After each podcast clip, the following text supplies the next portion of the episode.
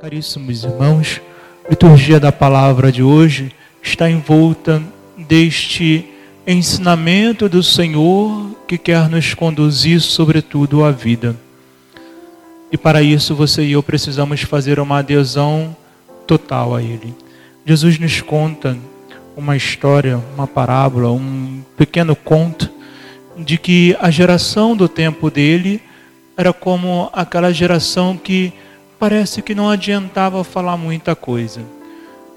João, seu primo, o primo de Jesus, morava no deserto, alimentava-se de gafanhoto e de mel.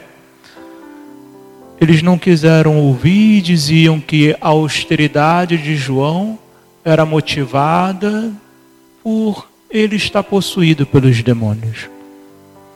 No entanto, Jesus, que já fazia o contrário de João, comia e bebia em tempos que não podiam beber e comer, eles simplesmente vão dizer o quê? Ah, esse aí não vamos dar ideia porque ele é um comilão, um fanfarrão. Queridos irmãos, Papa Bento conta uma história para cada um de nós e o nosso tempo presente. Nós não queremos ouvir aquilo que vem de Deus. E a história que o Papa Bento conta é que um circo recém-chegado a uma cidade envia né, os seus melhores né, é, participantes dos números para poder divulgar a apresentação. E assim foi feito, divulgar a, a apresentação.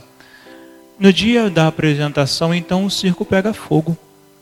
E aí mandam um palhaço ir lá, aliás, enquanto todos estavam apagando o fogo, o palhaço então vai à cidade avisar o risco que estava correndo a cidade, pois o mato estava seco e o, o risco seria do fogo pegar no mato e alcançar a cidade. o palhaço assim vai. Olha, o circo está pegando fogo, o circo está pegando fogo. Sendo que o palhaço esqueceu que ele estava vestido de palhaço. E as pessoas começaram a rir, pensando que fosse apenas um número do palhaço querendo atrair as pessoas para o, o circo. Detalhe: ninguém ouve o palhaço, o fogo acaba com o circo, o, o circo, né, a, o, o fogo alastra no mato, o fogo chega à cidade e arrasa a cidade. E o Papa Bento vai dizer: o palhaço hoje é o teólogo que fala de Deus, anuncia as coisas de Deus, e na verdade parece que ele não é ouvido. As pessoas continuam a fazer e achando que ele neste mundo é simplesmente alguém que está aí para divertir, alguém que está aí para falar uma e outra coisa. E queridos irmãos, aqui também na história, nós vemos aquelas crianças que Jesus diz para aquele povo: né? Olha, nós cantávamos flautas e vocês não se alegravam com os nossos cantares. Nós cantamos até cantigas fúnebres e vós não choraste conosco.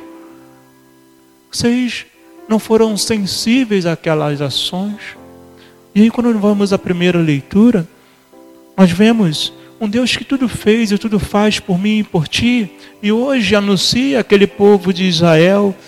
Ah, Eis o que diz o Senhor, teu libertador, o Santo de Israel. Eu sou o Senhor teu Deus, te ensino coisas úteis, úteis, te conduzo pelo caminho em que andas. Queridos irmãos, e veja a exclamação: Ah, se tivesse observado os meus mandamentos.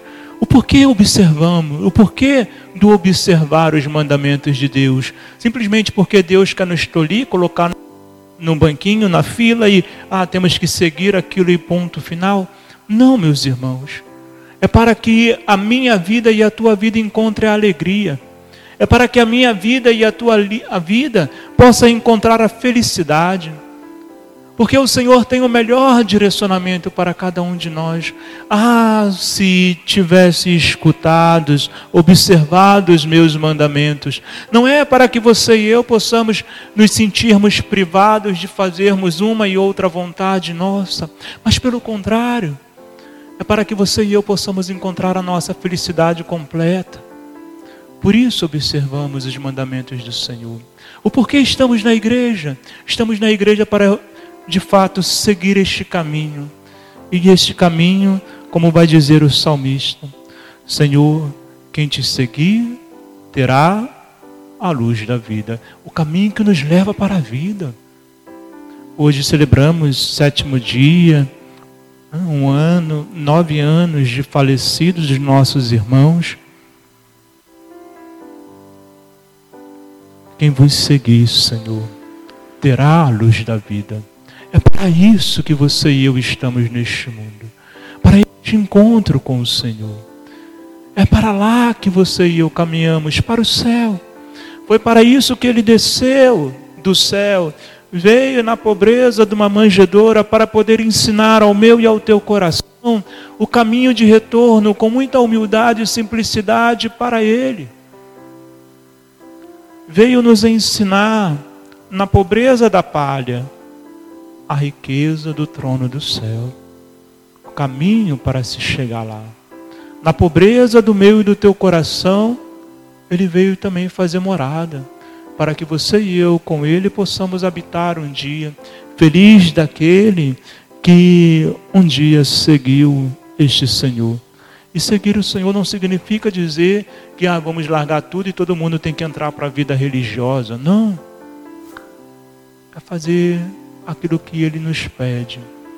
É viver santamente o nosso matrimônio, é viver santamente a nossa filiação, na obediência aos pais, na santidade aos pais. É sendo um bom padre, uma boa mãe, um bom pai. É assim que você e eu vamos alcançando o reino de Deus. É assim que vamos colocando em prática aquilo que o Senhor né, nos deixa. E aí, meus irmãos, poderíamos perceber como a leitura vai decorrer na primeira leitura. Tua paz teria sido como um rio, tua justiça como as ondas do mar, tua descendência seria como a areia do mar, e os filhos do teu ventre como os grãos de areia este nome não teria desaparecido, não teria sido cancelado de minha presença.